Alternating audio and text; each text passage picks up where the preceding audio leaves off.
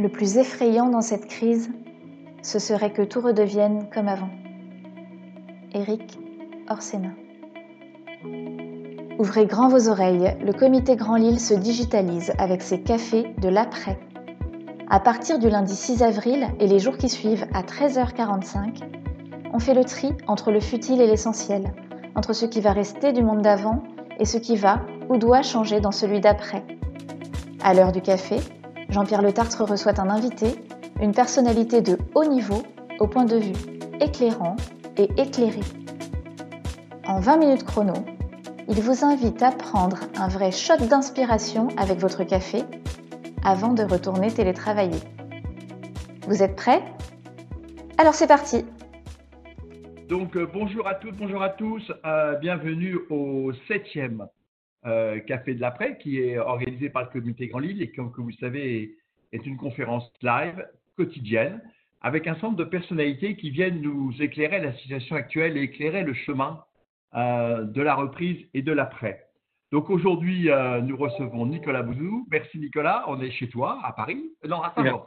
Voilà, ouais, ouais.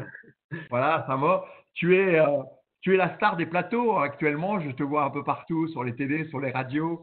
Euh, effectivement pour apporter euh, des messages, mais euh, ici on va être sur un message beaucoup plus intime entre nous pour parler de l'après. Donc Nicolas, pour ceux qui voudraient se rafraîchir la mémoire, tu es directeur, tu es un grand économiste, directeur d'études au sein du MBA Law and Management de l'Université de Paris de Assas. Tu écris beaucoup dans la presse, hein, Figaro, Les Échos, l'Express, l'Opinion, dans la presse étrangère aussi, Financial Times notamment. Tu as écrit 12 ouvrages euh, dont le travail et l'avenir de l'homme. Euh, on pourra en parler aussi aujourd'hui. La comédie inhumaine, entre guillemets, euh, que tu as coécrit avec Julia de Funès, que j'ai lu d'ailleurs. Ça m'a beaucoup fait, ça m'a fait rire un peu d'ailleurs, en fait. oui, voilà. que ce que tu imaginais que dans mon passé, j'ai connu des situations très comparables à ce que tu as écrit. tu as écrit aussi Sagesse et folie du monde qui vient, prémonitoire. Euh, que tu avais coécrit avec, avec, euh, avec Luc Ferry. Et euh, tu portes le message que la crise actuelle nous engage à rénover la mondialisation, mais surtout pas à l'enterrer. Donc on va, on va échanger 20-25 minutes ensemble et après on répondra aux questions des gens qui nous suivent. alors j'ai toujours une première question que tu as dû entendre déjà, parce que tu as écouté un podcast. C'est bon, dites-nous qu'est-ce que tu feras le 12 mai ou le 11 mai matin euh, je travaillerai très certainement. Je, pense que le, 12 mai matin, alors je, vais faire une réponse un peu décevante, mais je pense que le 12 mai matin ne sera pas très différent du 11 mai matin ni du 10 mai matin, parce que je pense qu'on va vers un processus qui de toute façon est très, est, très progressif et il n'y aura pas de basculement, il n'y a pas d'avant et d'après d'ailleurs dans cette, euh, dans, dans, cette crise-là, il y aura un long processus de sortie, peut-être d'ailleurs avec des phases de reconfinement, j'espère pas, mais c'est quand même tout à fait possible. Donc on voit qu'on est dans quelque chose qui est pas euh, euh brutal, mais qui est une, une, une période euh, qui risque de durer, de durer quelques mois. Ceci dit, alors pour répondre, là j'ai répondu sérieusement à ta, à, ta, question et tu attendais peut-être quelque chose d'un peu, plus, peu plus léger, mais moi, je, vis au fond euh, aussi bien que possible ce confinement, mais assez mal d'une certaine façon, parce que je n'aime pas être confiné, parce que je n'aime pas être enfermé, parce que ce que j'aime dans la vie, c'est euh, aller euh, au restaurant avec des amis, c'est sortir, c'est voyager, c'est faire du sport dehors. Voilà, moi, c'est aller au cinéma, aller au concert. Donc, tout ce que j'aime, je ne peux pas le faire. Et, je dis ça non pas du tout pour parler de moi, mais parce que je m'agace un tout petit peu de la tendance de, certains de mes collègues qui consiste à expliquer que quand même c'est formidable cette période, ça permet de se recentrer sur soi, de faire le point sur sa vie, etc. Je, suis, à titre personnel, je ne suis pas là-dedans et à mon avis, je suis assez représentatif de la population globale. C'est-à-dire que je pense que euh, beaucoup de gens euh, vivent ce confinement, alors beaucoup plus mal que moi ou beaucoup plus mal que nous, parce que nous, on, est, on a la chance d'être dans des environnements relativement agréables. Je pense que pour la plupart de nos concitoyens, c'est une période qui est très difficile, qui est très stressante, qui est très fatigante psychologiquement et même fatigante euh, physiquement, qui est pleine d'incertitudes. Et c'est la raison pour laquelle il faut qu'on en sorte. Et, donc, Alors, pour répondre quand même à ta question, est-ce que j'ai envie le, plus de faire, c'est de pouvoir revoyager. Voilà, moi je suis un citoyen du monde euh, et, donc j'ai très envie, très envie de repartir en Asie, aux États-Unis. Donc ce ne sera pas le 12 mai, mais dès que je, je, file. Donc Nicolas, justement, revenons, revenons aux questions de l'économie. Au fond, on a mis depuis un mois l'économie sur pause. Mmh. Euh, c'est la première fois, je pense, depuis très longtemps qu'on a fait comme ça un arrêt euh, de, de, de, l'économie. Euh, on est parti encore pour un mois, plus une période de transition que tu dis et que tout le monde annonce longue. Combien de temps ça peut durer avant que ça casse? Oui, alors justement, je ne pense pas que ça va casser parce que, euh, au fond, là, on a une phase, comme tu le dis très bien, de, gel de l'économie. Au fond, ce n'est pas extrêmement compliqué, ce n'est pas la phase la plus difficile parce qu'on a mis en place des dispositifs publics qui sont très performants. Euh, le dispositif d'activité partielle, hein, ce qu'on appelait autrefois le chômage partiel, l'activité partielle, euh, ça coûte très cher, mais c'est un dispositif qui est, très performant. Alors, on a mis un peu de temps à soutenir, à imaginer des dispositifs de soutien pour les artisans, pour les professions libérales, pour les TPE, mais aujourd'hui, on y est. Donc, on a aussi ces dispositifs de soutien pour les intérimaires, pour les CDD. On a, on a trouvé des mécanismes. On a tout ce qui est, évidemment, est-ce que tous ceux qui nous regardent connaissent par cœur les dispositifs de, garantie de la trésorerie des entreprises, de soutien bancaire au financement court terme des entreprises. Donc ça, au fond, si vous voulez faire une analogie médicale, c'est pour maintenir les fonctions vitales. Hein. On, a mis l'économie en commun artificiel, on, maintient les, fonctions vitales. Ce n'est pas très compliqué. La période la plus compliquée, à mon sens, en réalité, ça va être la période justement après le 11-12 mai. C'est-à-dire qu'on euh, va réveiller le patient, mais pas complètement. On va être dans un environnement qui sera encore euh, ouaté, hein, où il y aura beaucoup d'interdits, beaucoup de choses qu'on n'aura pas le, droit de faire, bah, les rassemblements publics, par exemple, ne hein, seront pas euh, autorisés avant, avant longtemps. Donc, on aura un peu de reprise de l'économie, on aura un peu plus d'activité, en même temps des besoins en fonds de roulement qui vont augmenter, euh, peut-être des banques qui vont commencer quand même à regarder les risques aussi de façon un peu plus stricte qu'elles ne le font aujourd'hui. Donc, on aura cette, phase de, dégel qui sera un peu compliquée. Donc, tu vois, je ne pense pas qu'il y ait un moment où ça casse. Hmm. Euh, il y, a plutôt un moment où les choses risquent de se compliquer et où on va avoir, parce que rentrons dans les sujets qui, qui fâchent et qui sont difficiles, ça ne veut pas dire du tout que je ne nourrisse pas de grand espoir sur l'après, hein, pas du tout, mais on, parle de tout. On, aura, on aura des faillites d'entreprise, bien évidemment. On aura un peu de chômage, enfin, un peu ou beaucoup, mais on aura du, chômage en plus. Donc, euh, plutôt que quelque chose qui casse, je crains une espèce de, période de dégradation relative qui dure un peu et qui soit un peu compliquée et auquel les gens ne s'attendent pas. C'est pour ça que je vous disais en introduction, attention à ne pas penser uniquement en termes d'avant et d'après. Mmh. Hein. Euh, on n'est pas là-dedans. D'ailleurs, euh, enfin moi, dans, dans mon entreprise à l'époque, mais je pense que c'était le cas de beaucoup d'entreprises, à la suite de Lehman Brothers, qui n'était pas du tout la même crise, avant de retrouver le niveau d'activité de 2018, il a fallu presque 4 ans. Hein. Tu vois hein, En économie, euh, je ne sais pas si en économie réelle c'était le cas, mais, mais on a attendu plusieurs années avant de retrouver le niveau euh, qu'on avait avant, euh, avant la crise de Lehman Brothers. Donc ça fait. L'argent, bon, tout ça, ça tient avec aujourd'hui beaucoup d'argent public. By the way, euh, c'est un puissant fond, euh, on peut utiliser l'argent public euh, sans problème. beaucoup de toi et beaucoup de tes confrères à l'époque étaient pour la rigueur budgétaire, le niveau d'endettement, ça fait maintenant 110, 120, 130% de dette publique, c'est plus un problème?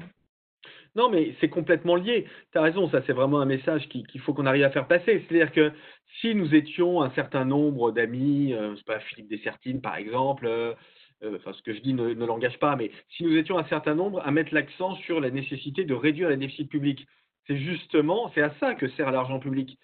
Parce que l'État, les pouvoirs publics, c'est un réassureur. Donc, c'était pour avoir une, très grande force de frappe dans les périodes extrêmement difficiles. Donc, c'est le cas aujourd'hui. Alors, on a été un peu sérieux, mais pas suffisamment sérieux. Ce qui est clair, c'est que c'est ce triplement du déficit public, hein, puisqu'on on va avoir 10% de déficit public à peu près cette année c'est un peu plus qu'un triplement du, déficit public, il est absolument nécessaire pour maintenir les fonctions vitales de l'économie. Donc, on n'a pas le choix. Ne rien faire aurait été plus coûteux. Donc, c'est de l'argent qui est intelligemment employé, mais même s'il est intelligemment employé, même si les taux d'intérêt sont extrêmement faibles, même si on est en train de mettre en place au niveau européen des dispositifs de mutualisation en cas de difficulté, même si la Banque Centrale Européenne nous aide, ça reste de la dette, ça reste du stock de dette. Et la réduction, du déficit, et la réduction du déficit, elle se fera par Alors, elle se fera euh, essentiellement, je l'espère, par de la croissance. Euh, elle, peut se faire, hein, bien évidemment, par des efforts sur la, dépense publique, par un peu de fiscalité, mais je, pense que ce sera difficile de faire des efforts sur la dépense publique, tout simplement parce que même après la sortie du confinement, on aura beaucoup de, dépenses publiques à effectuer, ne serait-ce que dans, le secteur sanitaire. Donc, ce sera très difficile de lutter contre ça. Et puis, à, certains égards, c'est nécessaire. Concernant la fiscalité, moi, je déconseille les hausses d'impôts. Euh, en, sortie de crise pour ne pas ralentir la reprise. on pourra en reparler si on veut entrer dans les détails. Je déconseille aussi les baisses d'impôts. Hein. Euh, je déconseille les deux. Je déconseille les hausses d'impôts et les baisses d'impôts en, sortie de, crise. Et donc, le seul moyen de faire baisser le ratio dette PIB, ce sera la croissance économique. C'est-à-dire comment on s'organise pour collectivement travailler plus, quel type d'investissement on met en place parce qu'on a un retard d'investissement colossal pour relancer l'activité. Donc le sujet, le sujet numéro un, c'est la croissance. Et la croissance, quelles qu'en soient les conséquences sur euh, l'environnement, euh, sur, euh, par rapport au débat lié au fait que, au fond, cette crise révèle aussi une question de l'utilisation qu'on a fait des ressources de la planète, tu, vises une croissance verte, une croissance coûte que coûte? Non, je pense justement qu'il faut faire une croissance verte. Je vous donne un exemple très concret pour ne pas rester dans les grands concepts. il nous faut de la croissance. Il nous faut un peu de relocalisation. Il y a un consensus qui commence à se dessiner là-dessus. C'est un sujet qui est plus compliqué qu'il y paraît, mais restons sur cette idée pour l'instant. Donc, de la croissance, un peu de relocalisation et de la croissance verte. Faisons, c'est d'ailleurs dans les tuyaux, passez-moi l'expression, faisons une taxe carbone au niveau européen. La taxe carbone au niveau européen, elle permet de diminuer les émissions de CO2, elle permet de nous redonner un peu artificiellement, mais enfin ça nous redonne quand même un peu de compétitivité et ça permet de faire un peu de relocalisation, un peu de croissance. Donc voilà, il faut travailler sur ce type d'outils, mais en effet, ce ne serait pas souhaitable de mon point de vue de faire ce que fait par exemple le gouvernement hongrois ou ce que risque de faire le gouvernement américain, qui consiste à dire euh, la priorité des priorités, euh, c'est la croissance, mais au détriment d'autres sujets importants comme l'environnement. Non, je pense que la difficulté, c'est de faire de la croissance et de la politique environnementale. Pas de la décroissance, évidemment, comme le suggèrent certains écologistes radicaux, c'est stupide. La décroissance, on est dedans, là, en ce moment. Je n'ai pas l'impression que ça satisfasse beaucoup de monde. Donc, ce n'est pas ça. C'est comment on fait des investissements qui permettent de relancer de la croissance qui soit moins émettrice de CO2. Mais, mais on peut. Oui. Euh, ah, là-dessus, euh, quand tu parles de, ce que peuvent faire les, différents pays qui ne vont pas forcément tous dans le même sens par rapport aux solutions de, redémarrage, est-ce qu'il n'y aurait pas une grande initiative, au moins européenne, à faire là-dessus? Est-ce qu'il n'y a pas une sorte d'ONU euh, post la création d'un machin, comme on dirait, comme disaient certains, un certain président de la République, mais, mais ancien président de la République? Est-ce qu'il n'y a pas quelque chose d'organisation, de gouvernance mondiale à faire autour d'une reprise justement qui prenne en compte euh, les leçons euh, de, cette, euh, de, ce, de ce qui se passe actuellement de la crise. Bien sûr, complètement. Alors, moi, moi je, suis, alors, je suis entièrement d'accord avec toi sur le fond. En revanche, je, ne pense pas, mais on peut en débattre, qu'on ait besoin d'une nouvelle institution. Je pense que ces dernières années, il y a eu un recul du multilatéralisme sous l'effet de la montée des populismes dans le monde. Au fond, les opinions publiques, et je ne saurais leur reprocher, mais ont eu un peu l'impression, à mon avis à tort, que les grandes institutions du multilatéralisme ou les grandes institutions supranationales euh, en règle générale, donc ça va de l'ONU à l'Union européenne en passant par, euh, je ne sais pas, l'OMC et même une instance informelle comme le G20, les opinions publiques ont eu l'impression que ça servait à rien. En réalité, ça sert énormément et la faiblesse de ces institutions, ce n'est pas qu'elles sont inefficaces, c'est qu'au contraire, on les a désarmées et que si on réfléchit un peu, puisque c'est le sujet des cafés que vous organisez, si on réfléchit un peu à l'après, on a besoin de davantage de coordination au niveau mondial, on a besoin de davantage de régulation au niveau mondial. Donc on n'a pas, on n'a pas besoin de moins de mondialisation, on a besoin de plus de mondialisation, simplement en allant plus loin que la mondialisation économique, commerciale et financière. Donc c'est ça véritablement l'enjeu. Et de ce point de vue-là, il y a des choses intéressantes à faire, mais qui, se font. Hein. Euh, bon, le communiqué du G20 il y a dix jours, c'était peut-être minimaliste, mais enfin, depuis 2008, on n'avait pas vu un communiqué qui montrait une telle coordination. L'Union européenne, alors quand même disons-le, sous l'impulsion de la France, sous l'impulsion de la France, est en train d'obtenir des résultats. Euh, je ne vais pas rentrer dans les détails techniques, mais on est en train d'étendre la capacité du mécanisme européen de stabilité. Notre ministre de l'économie, que je soutiens à 100% sur ce sujet, œuvre pour mettre en place un, fonds de relance très exactement dans, le but que tu, que, tu, évoques, pour essayer de faire quelque chose d'intelligent au niveau européen en matière de développement économique plus, plutôt vert après la crise. Donc, il y a des choses qui se, qui se font. C'est notre rôle aussi, et c'est votre rôle, mes amis, hein. c'est aussi votre rôle d'expliquer euh, à, vos écosystèmes, à vos collaborateurs que bah, l'Europe, elle communique mal, mais elle fait des choses aussi, elle agit. Alors justement, puisque tu reviens un peu sur nous, et je voudrais venir au, niveau micro, tu as mis en ligne un excellent cours sur Darwin et sa théorie de l'évolution que je vous recommande tous de lire. Euh, et donc, tu, montres comment euh, l'adaptation de l'homme aux évolutions. Comment tu vois, pour un chef d'entreprise, pour un dirigeant d'une association, d'université, quelles sont les évolutions suite à cette crise qu'il doit mettre en œuvre? C'est un peu toujours la même chose. Hein, et en effet, c'est très, très, darwinien. C'est-à-dire que la, un chef d'entreprise, mais vous le savez, puisque une grande partie d'entre vous, euh, vous êtes des chefs d'entreprise, mais un chef d'entreprise, au fond, son métier, c'est n'est pas de dire euh, la conjoncture est bonne, la conjoncture est mauvaise, c'est pas ça. Son métier, c'est de se dire j'ai un état du monde qui est ce qu'il est, comment j'en tire les bénéfices. Voilà, comment est-ce que mon entreprise, elle utilise cet état du monde pour améliorer sa relation client, ses produits, ses services, etc. Donc là, il est très clair qu'on entre dans quelque chose de nouveau.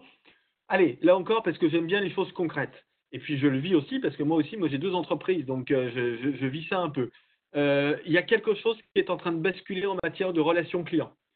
Euh, on voit que nos clients, ils sont inquiets et on a besoin de les rassurer et presque de les réassurer. Et ils valorisent le fait qu'on soit très présent. Il y a une profession dont on ne parle pas beaucoup ensemble, que je trouve assez bluffante en ce moment, qu'on a beaucoup critiqué parce que profession un peu qui avait l'air un peu poussiéreuse comme ça, c'est les experts comptables. Je trouve qu'ils font un super job en ce moment. Ils sont très, présents auprès des entreprises. C'est eux hein, qui vont chercher les dispositifs d'activité partielle, etc. Voilà. Là, je trouve qu'il y a des choses extrêmement, extrêmement intéressantes. Donc, euh, il y a une recomposition un peu de ce qui est en train de, de la relation client qui est tout à fait intéressante. Et puis, de façon plus générale, moi, je suis très intéressé en ce moment de voir tout ce qui se passe autour de la réputation des entreprises.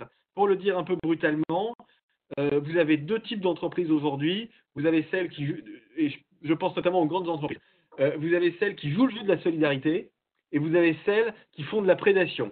Celles qui font de la prédation, c'est euh, je ne veux pas citer de nom, mais une grande entreprise, grand distributeur euh, dans le domaine du, bricolage ou de l'équipement de la maison qui dit à ses fournisseurs Moi, je coupe tout, j'arrête tout et je paierai plus tard. Bon. Et puis à côté de ça, vous avez Decathlon qui dit bah, Moi, je fais des masques de plongée, mais en ce moment, les gens ils font pas de plongée. Donc les masques de plongée, ça va devenir des masques pour les personnels euh, soignants. Et même si c'est bizarre et s'il y a un tuba, c'est pas grave, euh, ça fera une partie du, une partie du job. Euh, là, je pense qu'il y a quelque chose de très important qui se joue. Et Decathlon, pour prendre cet exemple, qui est une marque que je connais bien parce que je suis un gros consommateur, je pense que là, ils font un investissement dans leur marque dont ils vont tirer longtemps les bénéfices. Écoute, euh, tu me fais un excellent, un, une excellente un point pour faire le lien avec vendredi, puisque vendredi, nous recevrons au Café de la Presse Alain Derville, qui est le président de Decathlon. Eh bien, euh, merci de l'embrasser de ma part. Eh ben, on le fera, on, lui transmettra. Euh, tu as évoqué donc pour l'entreprise les questions de relations clients, de réputation aussi, de marque, de marque. Le thème d'ailleurs vendredi, c'est la marque utile. Hein, donc euh, la question de la marque, marque utile. Euh, là aussi au niveau micro, dans les conditions de reprise, il y, y, a la question financière de la reprise, mais il y a la question aussi simplement de sécurisation des travailleurs, des, salariés, des collaborateurs. Tu as signé une pétition sur, euh, je redonne mon, mon, RTT, sur le débat actuellement sur il faudra travailler plus, il faudrait donner ses RTT, supprimer les congés payés. comment tu vois le débat actuel, qui d'ailleurs, je ne suis pas sûr qu'il soit posé sur de très bonnes bases à l'heure actuelle. voilà, je crois qu'il faudrait remettre les bases. Mais si, en oubliant la polémique du moment, comment tu vois la question du travail et de la relation avec les collaborateurs suite à cette crise alors, je pense que là, vous, dirigeant d'entreprise, vous avez un rôle majeur euh, à jouer. C'est-à-dire que le discours, euh, il faut travailler plus, il, il passe pas. Moi, j'ai mis, je fais mon mea culpa. Hein. Je l'ai un peu tenu euh, au début de la crise, et en fait, je me suis rendu compte qu'il ne passait pas pour de bonnes raisons que j'avais pas bien identifiées. Donc, je fais mon mea culpa. C'est que vous avez une très grande partie des gens qui aujourd'hui travaillent énormément. Euh, vous avez les gens déjà qui travaillent, alors évidemment dans les hôpitaux, mais euh, qui travaillent aussi dans le secteur de l'alimentaire, dans l'agriculture, euh, dans les emballages. Hein, quand vous faites du plastique aujourd'hui, le plastique il sert à emballer des salades qui vont au supermarché. Ces gens-là, ils travaillent plus que d'habitude. C'est un tiers des salariés. Et puis vous avez, alors vous avez un tiers des salariés qui est en chômage partiel, vous avez un tiers des salariés qui sont en télétravail et eux, ils bossent aussi énormément. Moi, je vois bien dans ma boîte, les gens, ils se défoncent en ce moment, ils travaillent énormément. Donc, le discours euh, adresser à des gens qui travaillent énormément et qui en plus sont épuisés psychologiquement, leur dire vous allez voir après la crise, il va falloir qu'on travaille beaucoup plus, c'est normal qu'ils le prennent mal. Donc c'est pas ça. Le sujet, c'est euh, après la crise, on aura une économie à reconstruire et il faut qu'on le fasse tous ensemble. Et donc, ça, ça passe à la fois par du volontariat pour ceux qui veulent travailler encore plus. Donc, c'est l'initiative que je soutiens, par exemple, sur les dons de RTT. Vous savez, les dons de RTT sont possibles à l'intérieur d'une boîte et nous, on propose un dispositif transitoire pour faire en sorte qu'il soit monétisé, qu'il passe par un fonds et qu'il puisse être transféré à des personnels soignants qui sont épuisés euh, après la, après la crise sur la base de la, du, volontariat. Mais vous aussi, dans les entreprises, vous avez un rôle majeur à jouer. Alors là, on va se dire des choses désagréables. On va revenir euh, au livre que tu as eu la gentillesse de citer tout à l'heure qui s'appelle La comédie inhumaine puisque je suis euh, libéral, bien évidemment, mais j'ai aussi été très critique envers le management des entreprises que je trouve depuis longtemps beaucoup trop bureaucratique, beaucoup, beaucoup trop centralisé, avec une part laissée à des process, à des reportings, à du flicage, même qui à mon avis est très excessive. La crise actuelle, et notamment le télétravail pour les cadres quand c'est possible, vous oblige à faire confiance à vos salariés. Vous êtes obligé, vous n'avez pas le choix, ils ne sont pas là. Vous avez fermé les bureaux. Donc vous êtes obligé de faire confiance aux salariés. Et ça, c'est passionnant. Parce que qu'est-ce que vous voyez? Ben, Vous voyez que vous avez certes des salariés qui ne jouent pas le jeu. Vous le saviez. Pas une découverte. Bon. Mais ce que vous voyez, c'est que vous avez des salariés qui se défoncent. Vous leur faites confiance et ça marche.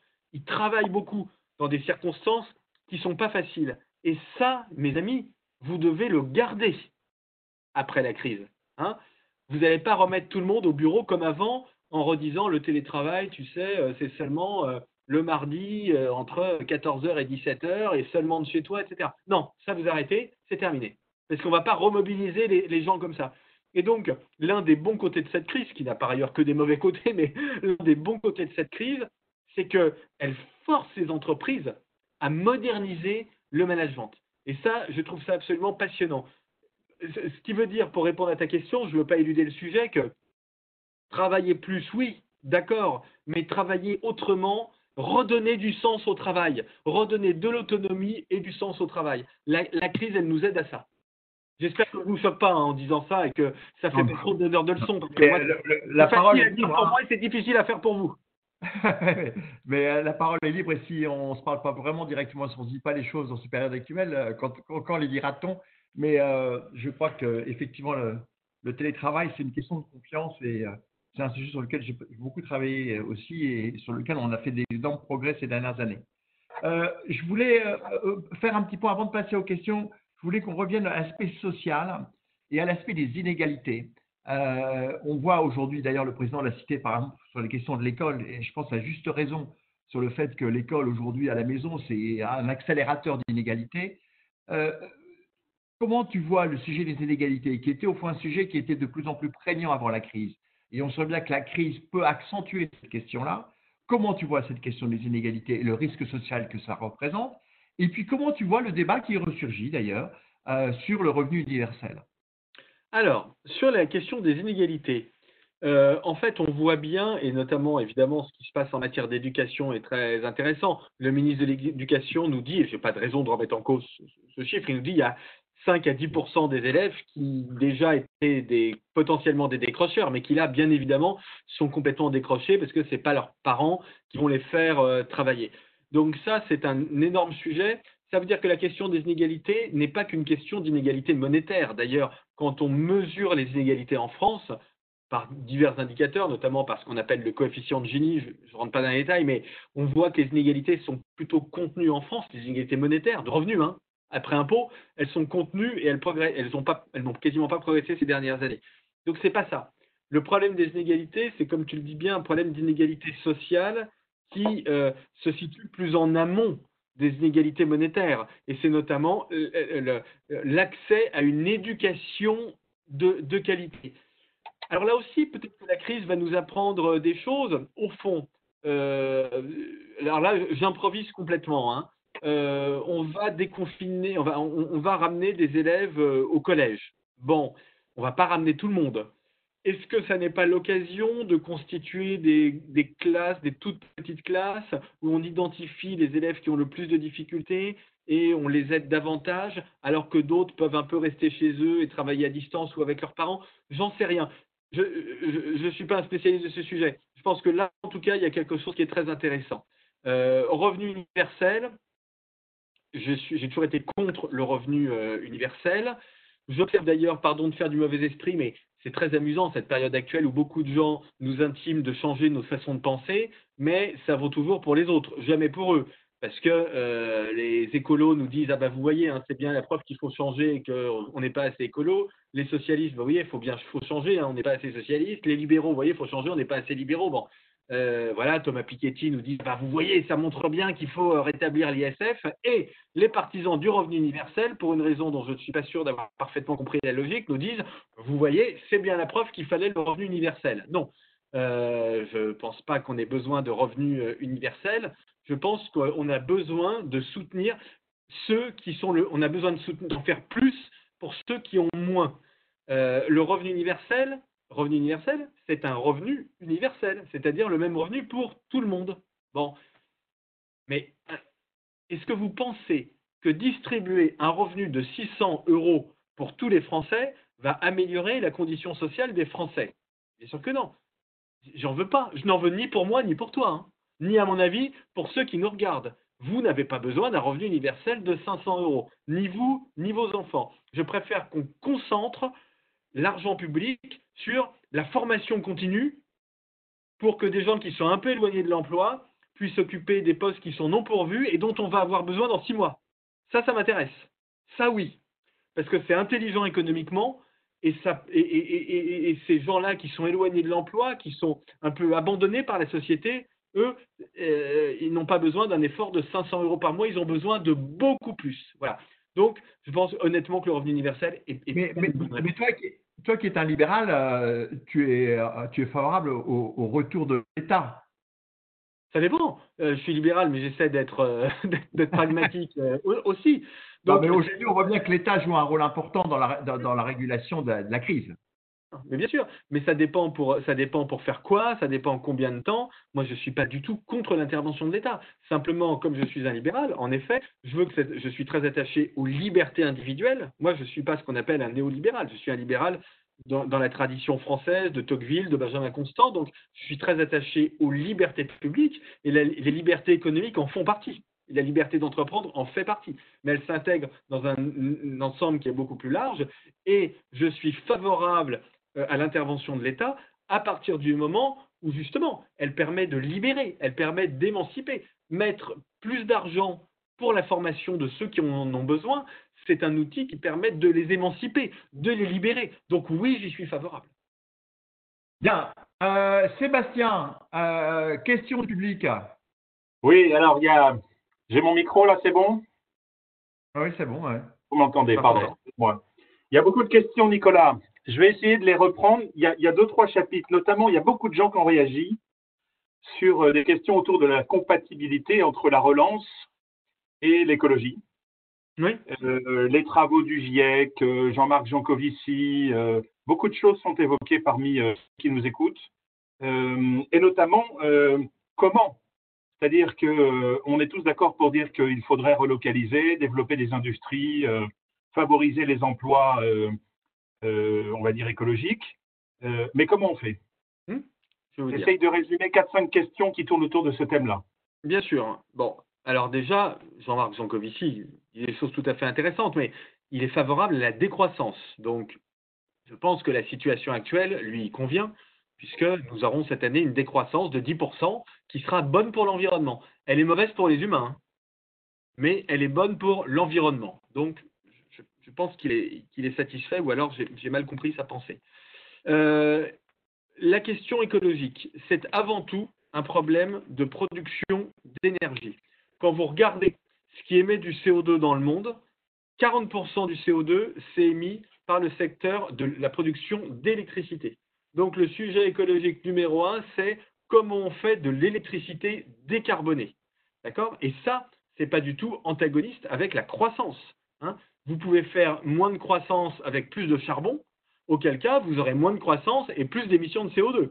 Et vous pouvez faire en revanche ce que l'on appelle du découplage, c'est-à-dire plus de croissance avec plus de nucléaire, plus d'électricité nucléaire, plus d'électricité renouvelable, et là vous avez moins de CO2. Donc le vrai sujet, c'est, enfin le vrai sujet, il y en a d'autres, mais le sujet principal, c'est quelle est la, stratégie de transition énergétique au niveau global, pas seulement en France, surtout qu'en France on est plutôt vertueux à cet égard, mais au niveau global, qui permettent de produire de l'électricité de façon décarbonée. À ce titre, avoir fermé un, réacteur comme celui de Fessenheim me semble être une erreur, mais cardinale, magistrale. On a en France, on était les meilleurs pour faire une énergie décarbonée, puissante, pas chère et sûre, et par idéologie, on revient là-dessus. C'est un acte profondément, la fermeture de Fessenheim est un acte profondément anti-écologique. Et moi, je suis un vrai écolo. Un vrai écolo, c'est pas quelqu'un qui euh, dit qu'il faut faire de la décroissance, machin truc. Un vrai écolo, c'est quelqu'un qui réfléchit sérieusement à la façon dont on fait de la croissance décarbonée. Donc il y a ce sujet. Après, il y a des sujets qui sont très intéressants, moi qui me passionnent depuis longtemps, d'économie circulaire par exemple, où là en effet, on en revient au circuit court, aux relocalisations. J'évoquais tout à l'heure la question de la taxe carbone. Hein. elle est absolument essentielle. On a, je ne veux pas monopoliser l'antenne comme on dit, mais très rapidement quand même, on a un, marché du carbone au niveau européen. Le seul problème, c'est que comme on a une récession très forte, le prix du carbone, il est incroyablement bas. Donc c'est complètement inopérant aujourd'hui. C'est la raison pour laquelle je suis très favorable à une taxe carbone aux frontières. Alors merci. Euh, je vais enchaîner. Alors les amis, merci parce que là, je suis inondé de questions. Donc euh, super, c'est un vrai sujet. Euh, globalement, il y a deux, deux, grandes catégories de questions. une question toujours sur les problématiques sociales et de cohésion sociale, beaucoup d'interrogations en disant est-ce que finalement les Gilets jaunes, ce n'était pas une petite crise avant des mouvements sociaux qui pourraient arriver après celle-ci? Je ne sais pas. Oui, oui, oui, mais euh, là pour le coup, je, m'interroge hein, aussi évidemment beaucoup sur cette question. je suis dans une incertitude complète parce que euh, au fond, sur ces sujets-là, on est un peu intoxiqué par les réseaux sociaux.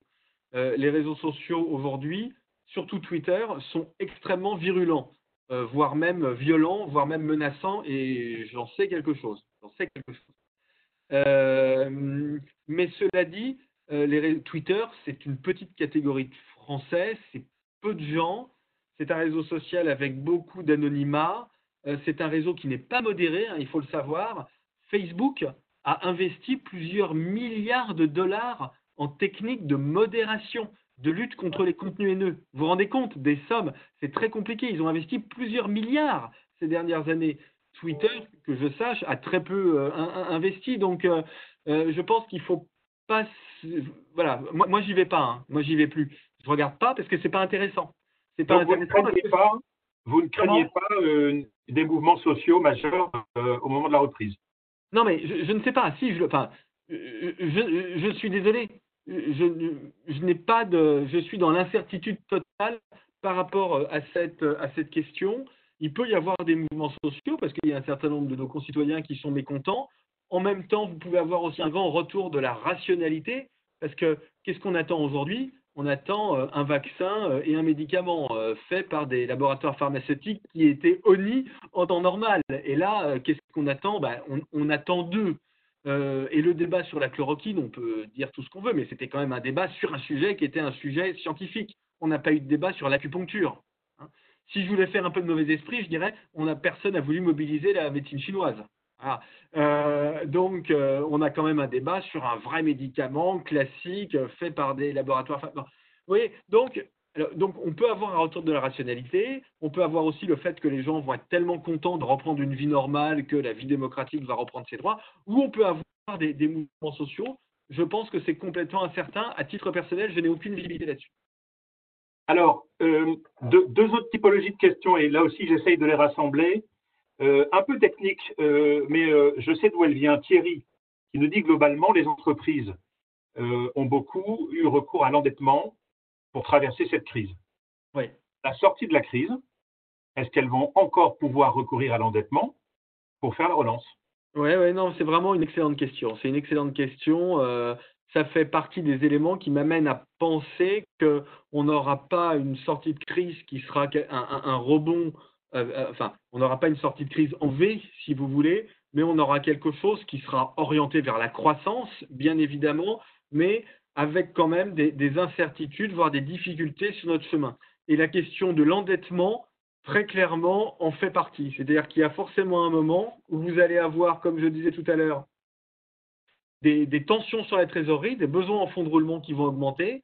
En même temps, des, qualités, en effet, de, bilan d'entreprise qui seront un peu moins bonnes qu'il y a quelques mois, et des banques qui vont être obligées aussi de, contrôler un peu mieux. je ne dis pas qu'elles le font mal pour l'instant, mais les banques font bien leur job en ce moment et, elles prêtent. Mais il y a un moment où il va aussi falloir qu'elles surveillent leurs leur risques.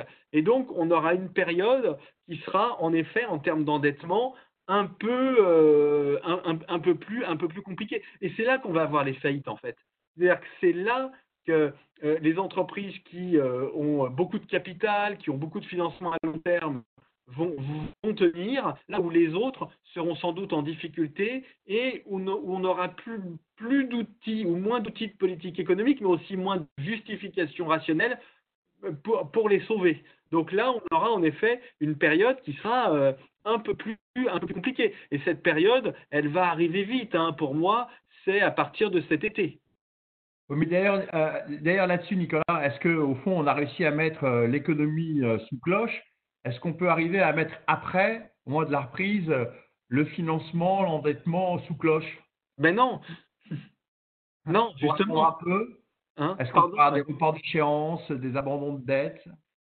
Oui, mais bon, ça, ça se paye forcément d'une façon ou d'une autre. Donc, en effet, il peut y avoir des restructurations de dettes, mais déjà, elles sont forcément limitées parce que euh, c'est quand même payé par quelqu'un, en l'occurrence par les banques, ce qui peut, même si les banques ont plus de capital que. ça peut amener un problème financier. voilà, enfin, je veux dire. En fait, on a, on a, au fond, la reprise, elle peut présenter un risque. Hein, c'est un risque de crise financière. Oui, mais c'est très exactement ça l'enjeu.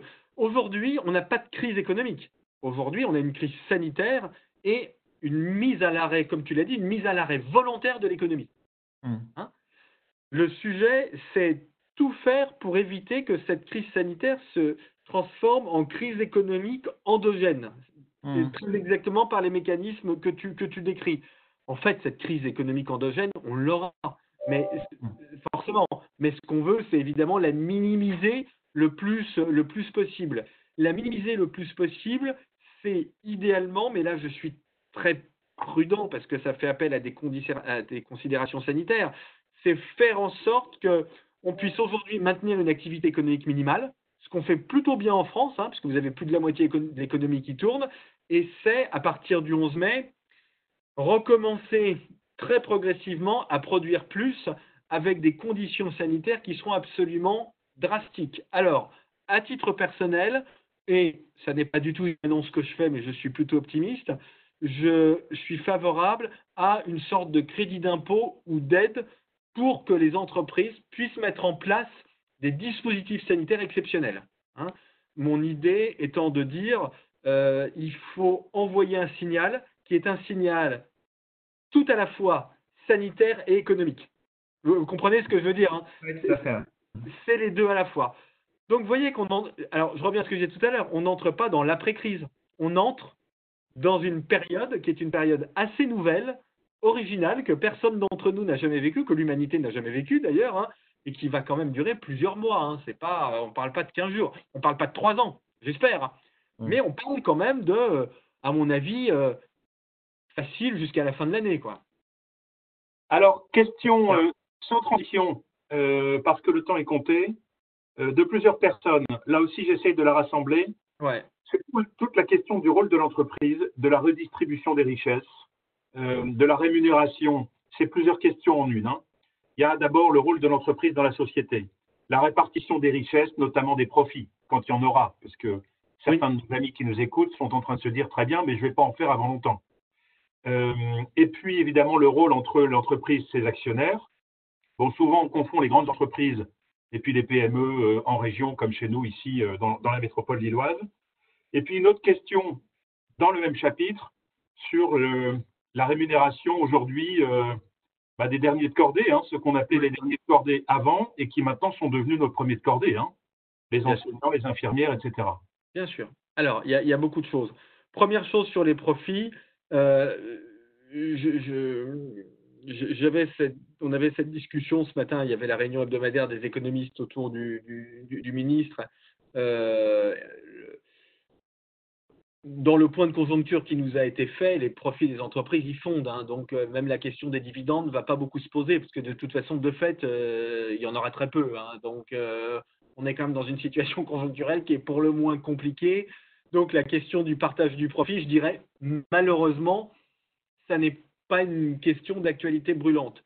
Sur la responsabilité sociale des entreprises, euh, là aussi, euh, j'ai un peu révisé mon jugement. J'étais plutôt quelqu'un qui considérait que euh, le droit, la politique d'un côté et l'entreprise, c'était deux ordres différents. Et je me rends compte que beaucoup d'entreprises pendant cette crise, et d'ailleurs, on essaie de faire ça aussi chez Asterès, que je dirige, ont pris très à cœur leur rôle de responsabilité sociale. Et là, franchement, je trouve ça formidable. Moi, je trouve que la réaction de la plupart des entreprises pendant cette crise, elle, elle est vraiment formidable auprès de leurs salariés, mais toutes ces entreprises du textile qui fabriquent des masques, et puis les très grandes aussi, parce qu'on critique toujours les très grandes entreprises, mais euh, Chanel qui fait euh, les masques, LVMH qui fait les flacons hydroalcooliques. Voilà, moi je, trouve que le- l'entreprise renvoie une image qui est absolument formidable. Ce qui, au passage, ternit encore plus l'image des entreprises dont je parlais tout à l'heure, hein, celles qui, euh, qui décident de ne pas payer leurs fournisseurs. Par effet de comparaison, elles vont souffrir d'une perte d'image réputationnelle encore plus forte. Mais je trouve que globalement, les entreprises vraiment se sont montrées sous leur meilleur jour. Les partenaires sociaux aussi, je, voudrais le dire, parce que euh, au-delà des... de- Jean- Jean-Pierre, tu évoquais tout à l'heure en effet les querelles euh, qu'il y a eu entre Laurent Berger, Philippe Martinez, euh, Geoffroy Roux de Bézieux, mais au-delà de ça, quand on regarde sur le terrain la façon dont ça se passe, moi je trouve que les, partenaires sociaux font un travail formidable, y compris des centrales avec lesquelles parfois j'ai des débats un peu houleux, mais euh, je dois dire que FO, la CGT, sur le terrain, font montre d'un grand souci de, de pragmatisme et d'intérêt général, le MEDEF aussi, bien évidemment, la CPME, et donc je trouve que tout ça, sur le terrain, se passe, se passe plutôt bien. Mais euh, oui, on voit très bien que euh, cette responsabilité des entreprises, elle va durer dans le temps et que nous, dirigeants d'entreprise ou personnes qui participons au débat public, euh, on, a un tout le monde a un devoir de solidarité et d'exemplarité, mais nous plus. Voilà, nous encore plus que les autres. Qu'on soit dirigeant d'entreprise comme vous, qu'on soit participant au débat public comme moi, on doit faire encore plus. Et ça renvoie à la dernière question sur ce qu'on appelait les derniers de, de cordée. Euh, oui, bien évidemment, ces gens-là qui sont au front en ce moment tous les jours doivent recevoir une gratification, y compris financière. Alors, c'est un peu la logique que j'ai essayé d'enclencher avec mes amis du groupe Pasteur Mutualité sur le don de RTT pour les personnels soignants. Mais en effet, dans la grande distribution aussi, bah, tous ceux qui sont dans les magasins aujourd'hui et dont on se rend compte, là, je ne fais pas de morale. Je ne fais pas de morale, je fais de l'économie. l'économie, ça veut dire que ce sont des gens qui sont indispensables à la marge de nos entreprises. Donc, on est en train de voir que leur productivité est beaucoup plus importante que ce qu'on pensait. Ben, comme leur productivité est plus importante que ce qu'on pensait, leur rémunération doit être plus importante que ce qu'on pensait. Voilà. Ouais. Bien. Euh, une dernière question, euh, euh, Nicolas. Dis-nous en quoi aujourd'hui tu es optimiste sur le monde de demain? Je suis optimiste parce que je trouve que quand on prendra beaucoup de recul historique, dans 1000 ans, on se dira, moi je m'intéresse beaucoup à l'histoire économique, j'ai beaucoup écrit sur le Moyen Âge, y compris sur les épidémies. Quand on se regardera dans 500 ans ou dans 1000 ans, on dira, en 2020, c'est la première fois dans l'histoire de l'humanité qu'on a fait passer l'humain devant l'économie. C'est la première fois qu'on a donné une telle valeur à la vie humaine qu'on a dit on arrête l'économie, on accepte un appauvrissement, on accepte tous de s'appauvrir, tous autant que nous sommes ici, nous allons nous appauvrir un peu, mais on fait ça pourquoi? Pour protéger la vie humaine, et en particulier pour protéger les plus faibles, parce qu'on n'est pas égaux devant cette épidémie, vous savez très bien que le taux de létalité, il est beaucoup plus important pour les gens qui ont des comorbidités, pour les gens qui sont très âgés, que pour les gens qui sont jeunes et en bonne. Ça ne veut pas dire que quand on est jeune et en bonne santé, on court aucun risque, on en court moins en tout cas. Donc il y a une vraie solidarité. Et donc ça, ça veut dire et, et c'est pas dans le monde entier, dans le monde entier. Donc il y a une conscience planétaire humaniste qui s'est révélée pendant cette crise, avec une civilisation qui est incroyablement résiliente, parce qu'on continue quand même de bosser comme on peut. Là, on continue à faire des échanges. On ne peut pas se voir. Mais c'est sympa. Tu m'as appelé la semaine dernière. Tu m'as parlé des cafés de l'après. Ouais, c'est sympa. Moi, je suis très content. Hein, toi. On est tous contents là. On fait un truc nouveau. C'est super sympa. On n'est pas tous d'accord, hein, mais c'est comme d'habitude. Ça, c'est bien. C'est très bien. Euh, donc, oui, oui, je crois que notre humanité est en train de montrer qu'elle est humaine et résiliente. On vit des moments difficiles, mais on est en train de faire quelque chose qui est vraiment quelque chose d'important et on prend date pour l'avenir. On prend conscience du fait qu'on est capable vraiment de faire des choses, euh, des, choses sympas. On a mis l'homme au centre.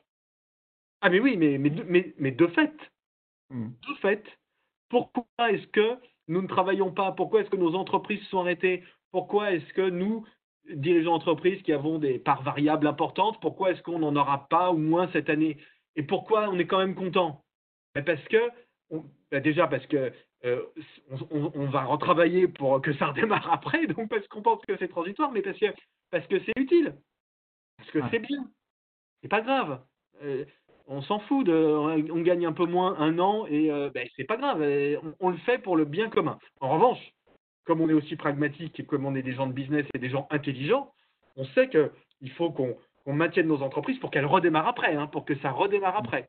Donc on fait quelque chose de moral, on remet l'humain au centre et en même temps on est intelligent et pragmatique. Donc il, nous aura fallu cette petite bête invisible pour remettre le bien commun et l'humain au centre de, notre planète. Oui, pour, ou pour voir qu'on mettait le bien commun au centre, mais qu'on n'en avait pas forcément toujours conscience. Bah, écoute, Nicolas, c'est une très belle conclusion. Je voulais te remercier. Merci pour tes propos. Tu nous as beaucoup évoqué la nécessité d'une coordination mondiale, un peu plus de mondialisation coordonnée euh, au service du bien commun. L'importance aussi pour euh, les chefs d'entreprise de revisiter, de repenser la proximité dans la relation client, ainsi que euh, la réputation de l'entreprise, la réputation de la marque. Euh, tu nous as évoqué sur la question de la reprise, qu'elle serait longue, progressive, enfin longue, en tout cas progressive, on va dire, euh, avec euh, un point d'attention particulier sur le fait que le discours du travail plus ne fonctionne pas. Il faut faire confiance dans les salariés qui vont travailler plus, mais en leur faisant confiance, non pas en les obligeant à travailler plus. Si j'ai bien compris ce que tu m'as dit, que l'endettement est une question importante et qu'il faudra de toute façon de la croissance pour l'endettement, mais de la croissance verte. Et tu nous as cité plusieurs fois, euh, en dehors de ta conclusion extrêmement riche sur euh, l'homme au centre et le bien commun au centre, tu nous as cité quelque chose que beaucoup de gens disent aujourd'hui, beaucoup d'experts, beaucoup de personnalités, y compris le président de la République hier, c'est que tu étais capable de réviser ton jugement et que cette crise, eh bien, ça nous amène à réviser le jugement et c'est bien de le dire. Merci, euh, merci beaucoup Nicolas. Donc, Merci à vous. demain, un petit changement de programme parce que malheureusement Cynthia Ferry, que tu connais bien aussi Ah oui. à, à Labago, elle, nous a prévenu qu'elle avait un Labago, euh, euh, ne, ne le dévoilez pas, hein, mais elle nous a dit qu'en tout cas elle, pouvait pas, elle ne pouvait pas parler. Et euh, demain, et nous avons eu la grande chance, parce que nous le connaissons bien aussi, d'avoir Pascal Pic. Et vous l'embrassez aussi, que tu connais bien aussi. Pascal, euh, et qui va nous faire, donc, et là, je veux dire, dans le cadre de la situation d'aujourd'hui, d'écouter un paléontologue est un, et je pense sera riche d'enseignements aussi. Voilà, je remercie tous ceux qui contribuent à ces préparations du café de l'après. Et je remercie aussi euh, les médias qui nous suivent, comme La Gazette, comme Weo et bien d'autres. Voilà, euh, très bon après-midi à vous tous et à demain, 13h45. Merci.